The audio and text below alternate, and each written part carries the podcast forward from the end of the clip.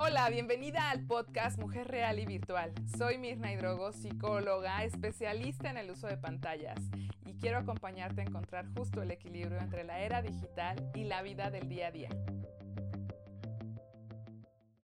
Hola, ¿cómo estás? Estoy feliz porque hoy vamos a hablar de la crianza digital.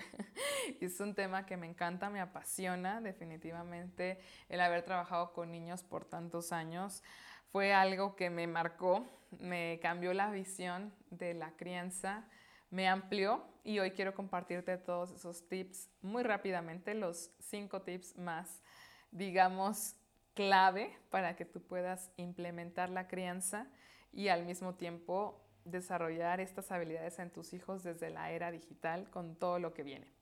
Lo primero es decirte, no te resistas, como lo hice yo. Permite abrirle la puerta a la tecnología a tu casa. No te digo que en exceso, jamás te lo recomendaré, porque eso genera adicción. Lo que te invito a hacer es a que tú misma te des cuenta cómo aprendiste a usar la tecnología, cómo aprendiste a pues interactuar con la televisión, que yo la llamo la bolita de las pantallas, cómo aprendiste a interactuar, cuándo fue que tuviste tu primer teléfono, o te acuerdas de ese beeper, que era ese espacio de mensaje que ahora pues nuestros jóvenes y niños ni conocen ni conocerán. Era el primer WhatsApp, ¿cierto? Pues cómo te diste la oportunidad. ¿Fue fácil? ¿Fue natural o no? Pues el primer tip es ábrele la puerta a la tecnología en tu familia para con tus hijos si tienen más de tres años, con pequeños minutos y acercamientos. Muchas de las veces yo te sugiero de preferencia sin internet, solamente a través de la interacción para poder ver cómo es que se da esto con imágenes y clasificación de contenido de acuerdo a su edad o en otro idioma o sobre documentales, pero ábrele la puerta.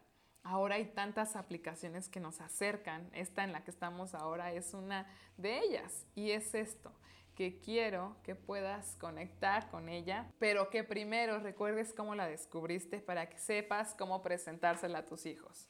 Lo segundo es que puedas asimismo poner pues una serie de lineamientos, de reglas, de estructura de lugares en donde se puede y donde no se puede usar las pantallas en tu casa. No te estoy diciendo en el mundo, en tu casa, con tu familia, con tus hijos, con tu esposo y ya.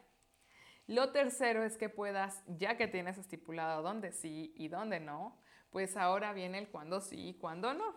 Los horarios son clave. Eso también es de las preguntas más frecuentes y hablaré más de esto en siguientes capítulos, pero hoy quiero decirte, si estás así, al punto de la locura y de colapsar, de que no sabes qué hacer, pues lo primero es que puedas estructurar una hora al día, si todo el día estás apantallada y tus hijos igual una hora al día sin pantallas, y luego una hora y media, y luego dos, y vas haciendo esto crecer sustituyendo las actividades, que de eso va el cuarto punto.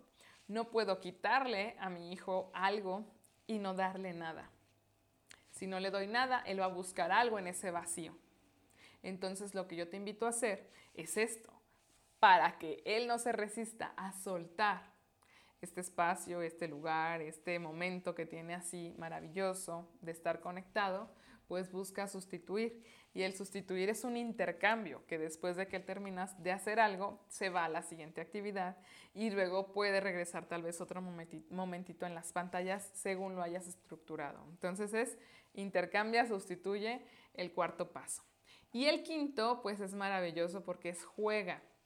Y juega a equivocarte, juega realmente a ser tú, juega a decirles cómo vivías la tecnología, juega a mostrarles fotos, a verlas de ellos, a que ellos te tomen fotos. La tecnología va a entrar con muchísima más naturalidad a tu vida si es a través del juego, porque el juego es como ese escenario, es ese ecosistema en donde los niños aprenden es donde los niños disfrutan y solamente es pues entrar ahí para hacerlo con ellos.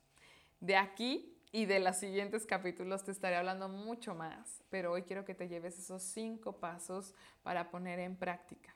Que le des la bienvenida y te quites todas las creencias y prejuicios, que realmente puedas establecer zonas, horarios de pantallas y que finalmente puedas hacer esto de una manera estructurada jugando. Y el juego puede tener estructura y no tenerla así.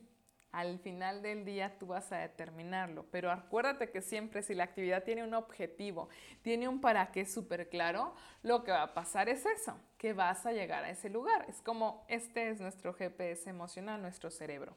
Si yo voy y no tengo idea de si voy en un Uber, en un taxi, en un carro de sitio y no le digo a dónde voy, pues no me va a llevar a ninguna parte.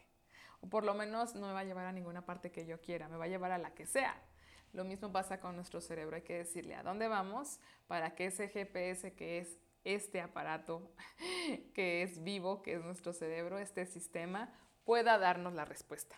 Nos vemos la siguiente eh, semana. Te mando un beso gigante y que tengas un día precioso. Gracias por escuchar este podcast. Para ayudar a más familias a transformar sus vínculos y sumarse a esta era digital, compártelo. Y te veo en Facebook, Instagram y YouTube. Abrazos virtuales.